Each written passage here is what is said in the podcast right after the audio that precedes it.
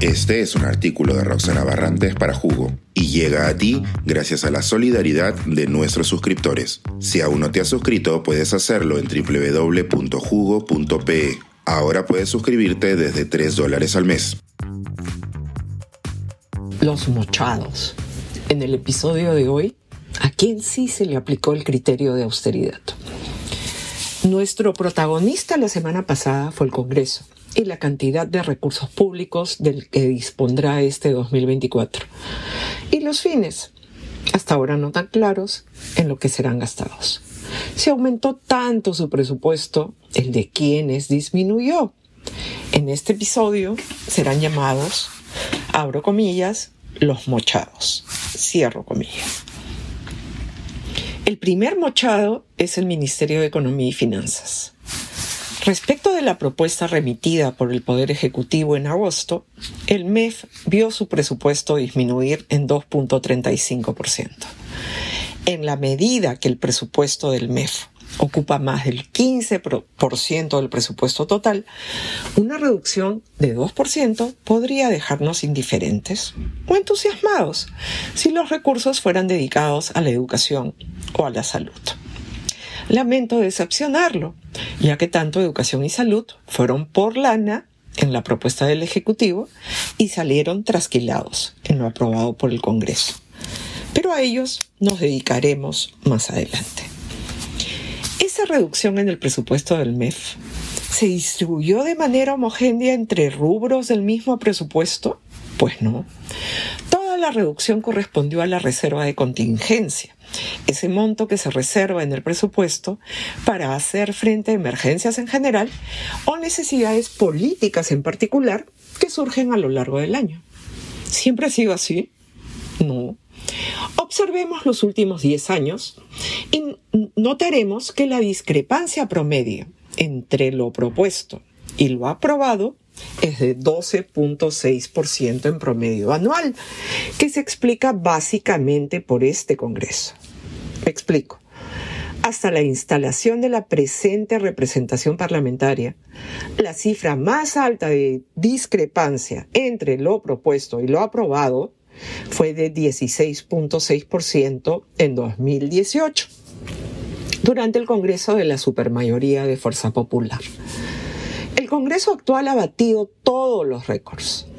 Redujo 25.7% para el periodo 2022, 54.5% para el 2023 y 28.6% para el 2024.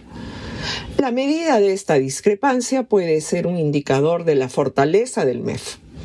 A menor discrepancia, más poder. La pelota en la cancha de los politólogos para explorar esta hipótesis. El otro gran mochado este año fue la presidencia del Consejo de Ministros, cuyo presupuesto fue reducido en 86.7%.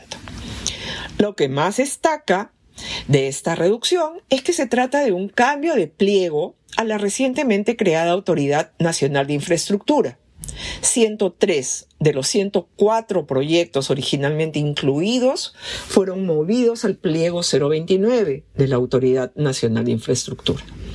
Esta comenzará funciones con un presupuesto de poco más de 3.500 millones de soles. Los proyectos contenidos en su partida de nacimiento presupuestal son variados y se pueden agrupar en tres tipos rehabilitación de centros escolares, rehabilitación de centros de salud y obras de prevención contra desastres naturales. Otro sector muchado fue salud. El Congreso le redujo 140 millones de soles respecto de la propuesta del Poder Ejecutivo. Destaca en esta reducción el corte al presupuesto del Hospital Lorena del Cusco, pero también montos relativamente pequeños de 3 millones de soles cada uno para cinco proyectos de atención primaria en comunidades nativas de Loreto. Una incógnita por resolver es la razón para este recorte. ¿Comunidades nativas poco amigables con el alcalde de turno? Dejo la pregunta y veremos quién realiza la investigación. Finalmente, veamos al sector educación. el Congreso redujo el presupuesto de este pliego en algo menos de 125 millones de soles y ello ha recortado el presupuesto para la evaluación censal de estudiantes a favor de una evaluación muestral. La diferencia podría parecer sutil, pero no lo es. Un censo registra información de todos y cada uno de los estudiantes, mientras que una muestra, como su nombre indica, toma registros de un subconjunto y extrapola los resultados con un margen de error estadístico. ¿Por qué los legisladores recortaron el presupuesto de la evaluación censal? Porque siempre que hay mochados, hay beneficiados, y a ellos estará dedicada la última entrega de este jugo surtido sobre la pugna entre el legislativo y el ejecutivo en el presupuesto que nos rige este año. Suscríbete a Jugo y espía en vivo cómo se tramó este artículo. Nuestros suscriptores pueden entrar por Zoom a nuestras nutritivas y divertidas reuniones editoriales. Suscríbete en www.jugo.pe.